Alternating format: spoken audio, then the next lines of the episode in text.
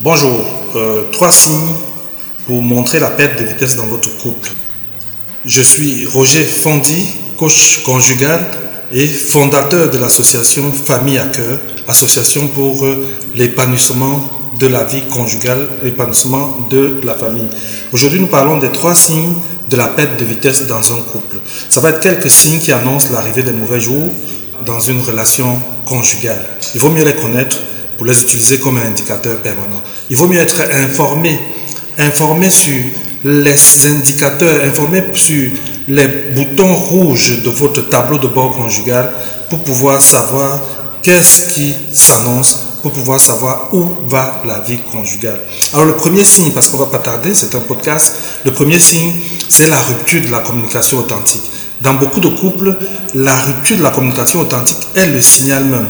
Au lieu de pratiquer la communication automatique, le couple bascule sur une communication de trois ordres. Communication institutionnelle, communication de crise et communication de commodité. Alors c'est quoi la communication institutionnelle que pratiquent des couples qui sont en crise? C'est une communication où c'est ce qui est prévu qu'on dit. On ne parle que de ce qui est prévu entre conjoints, pas plus que ça. C'est une communication dans laquelle aucune romance n'est autorisée.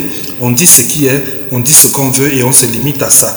C'est aussi une communication dans laquelle mari et femme se limitent à leur rôle, se limitent à dire des choses essentielles. La loi impose de se parler en couple, alors on fait le minimum. Alors, après la communication institutionnelle, il y a la communication de crise. Il y a euh, le mépris qui, est engagé dans la communication. Chaque chose qu'on dit revêt le mépris vis-à-vis -vis de l'autre. Il y a la critique. On ne peut rien sans critiquer l'autre.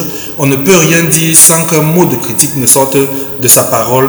Et puis il y a la défensive. On a toujours l'impression que l'autre est en train de vouloir nous attaquer. On a toujours l'impression qu'il est en train de, mener une attaque contre nous. Et donc on se met à la défensive. Quel que soit ce qu'il dit, nous le ressentons comme une attaque.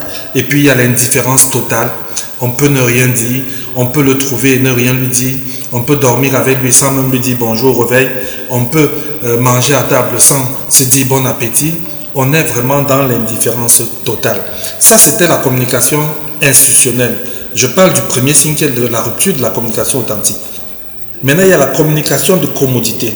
Devant l'étranger, le, le couple fait semblant d'être en phase, fait semblant de se parler, mais le pavadage ou la communication se limite au bonjour, bonjour, au bonne nuit, bonne nuit, bon appétit, bon appétit, bonne journée, bonne journée, je sors, tu sors, et voilà tout ce qu'il y a. C'est bien de dire ce que c'est la communication authentique. En quelques mots, la communication authentique, c'est parler de manière à se faire comprendre. Pas parler pour se soulager, mais parler de façon à se faire comprendre par l'autre.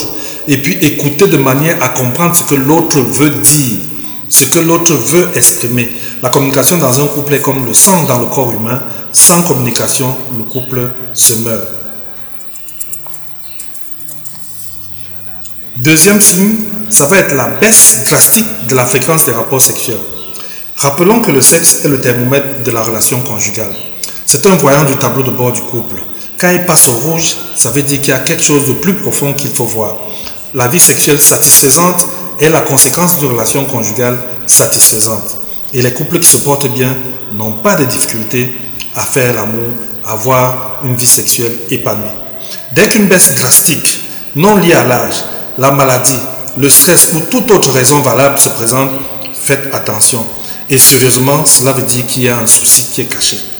Quand les conjoints commencent à trouver les raisons pour ne pas faire l'amour ensemble, il faut se demander quel est le problème et où se trouve-t-il.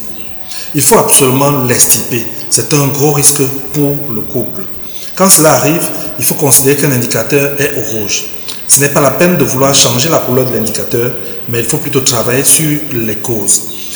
Un exemple simple consiste à comprendre que l'approfondissement de l'amitié entre conjoints, l'approfondissement de l'engagement, l'approfondissement de la passion sont les trois éléments qui vont relancer la vie sexuelle du couple. Car la relation sexuelle doit être épanouie, relaxante et énergisante dans une vie conjugale. Le contraire est un problème pour le couple. Il faut se rappeler qu'une relation sexuelle est constituée d'une entrée, d'un plat de résistance et du dessert. Parfois, un fast-food fera aussi l'affaire dans le couple. Donc, il ne faut pas penser que tous les rapports sexuels dans le couple seront entrée, plat de résistance et dessert. Troisième signe, c'est l'arrêt de toute initiative tendant à plaire à l'autre. On ne veut plus rien faire pour l'autre. On ne veut plus lui rendre service. Par contre, on est à mesure de faire ce qui met l'autre mal à l'aise. L'autre n'est plus prioritaire. Au contraire, on le trouve agaçant. Il n'y a plus d'intérêt à faire plaisir à l'autre. Son déplaisir est la quête de tous les jours. On se dit qu'il ne mérite pas le plaisir venant de soi. Les engagements deviennent superficiels. On ne se sent pas obligé de les tenir d'ailleurs. Il y a une volonté de se cacher. Il y a une volonté à cacher tout ce qu'on fait, à devenir opaque. On devient faux. La vérité s'éloigne de la relation. Il y a toujours une menace de rompre. Il y a toujours une menace de divorce. Il y a toujours une menace de violence chaque fois qu'il y a une dispute. Quand vous voyez arriver ces trois signes, premier signe, rupture de la communication authentique. Deuxième signe, baisse drastique des rapports sexuels. Et troisième signe, arrêt de toute initiative tendant à plaire à l'autre. Dites-vous votre couple est en danger et faites rapidement appel à un thérapeute. Je vous propose, pour savoir dans quel état se trouve votre couple en ce moment, de vous connecter au site www.familleaccueil.net. Allez dans la rubrique quiz. Vous allez voir un quiz qui vous permet d'évaluer l'état de votre couple en ce moment. Sur ce, je vous dis à la semaine prochaine pour un autre podcast. Que Dieu vous bénisse.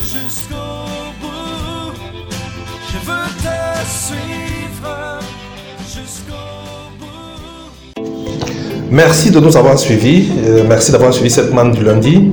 Vous pouvez continuer à suivre en allant dans notre euh, site internet www.familleaccueil.net. Vous pouvez nous envoyer un mail à contact@familleaccueil.net ou alors nous appeler au 237 6 99 78 63 08. Ce numéro répond aussi sur WhatsApp.